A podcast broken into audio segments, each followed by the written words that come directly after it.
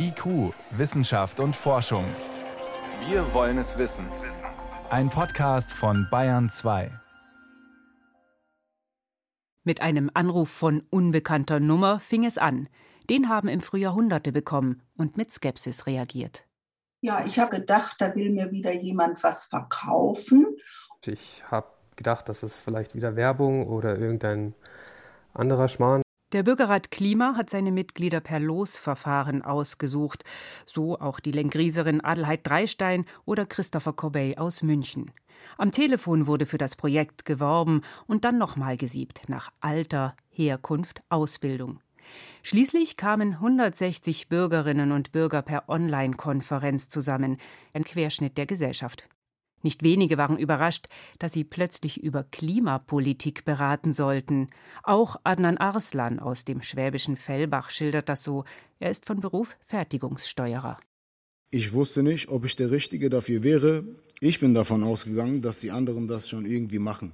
Dass die schlauen Köpfe sich schon etwas einfallen lassen werden, womit das Klima gerettet werden kann und ich alleine sowieso nichts hätte ändern können. Aber nach zwölf Sitzungen und etlichen Vorträgen von Energie-, Klima- und Wirtschaftsexperten, nach über 50 Stunden Diskussionen und Abstimmungen war allen klar, es geht jeden etwas an. Von der Biologin bis zum Trambahnfahrer, von der Studentin bis zum Rentner. Und die Menschen im Bürgerrat waren sich am Ende sehr einig. Deutschland muss mehr tun beim Klimaschutz. Das wird klar, wenn man die 30 Seiten Empfehlungen liest. Die Geschwindigkeit der Energiewende soll Vorrang vor den Kosten haben. Strom soll in Deutschland spätestens 2035 komplett aus Erneuerbaren kommen und nicht erst 2040. Den Kohleausstieg will der Bürgerrat bis 2030 und auch ein Verbot von Verbrennungsmotoren empfiehlt er. Und das möglichst schon 2027. Und in Sachen klimafreundliche Ernährung plädiert er dafür, zum Beispiel die Zahl der in Deutschland gehaltenen Nutztiere zu verringern. Mehr als 80, oft sogar mehr als 90 Prozent der Teilnehmenden tragen diese Empfehlungen mit, auch wenn sie vorher heftig diskutiert haben. Denn wenn wir nicht handeln und wenn wir nicht jetzt handeln, wo es schon 20 nach 1 ist, ja, dann kann ich eigentlich meinem Enkelkind gar nicht mehr in die Augen blicken. So schildert Adelheid Dreistein aus Lengries, Biologin im Ruhestand, die Stimmung. Und das gehört zur Lektion 1 aus dem Bürgerrat. Wenn allen klar ist, was auf dem Spiel steht, dann kommen auch widerstreitende Interessen unter einen Hut. Die zweite Lektion? Dafür braucht es immer noch und immer wieder neu Aufklärung, Bildung, Klimawissen. Viele Teilnehmerinnen und Teilnehmer berichten, erst durch die Beschäftigung mit dem Thema sind sie zu ihren klaren Positionen gekommen. Wie Adnan Arslan und Christopher Corbey.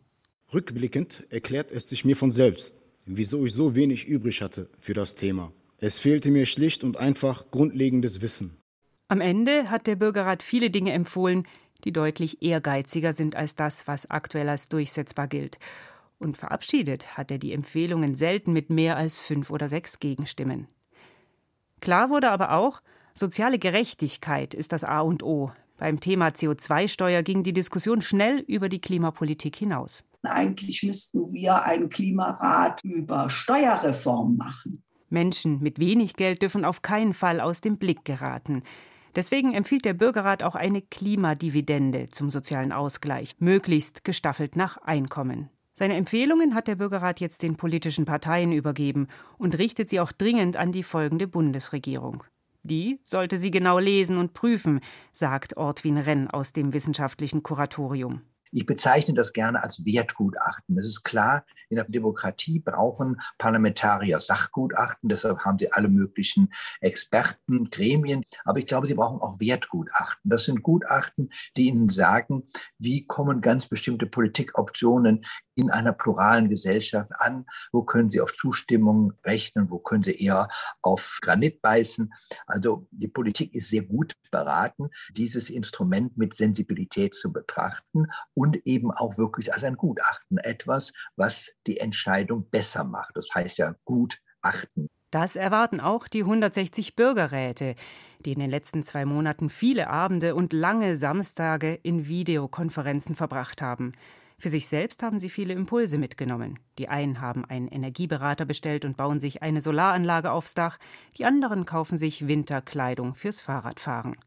Zentral aber bleibt eine Botschaft.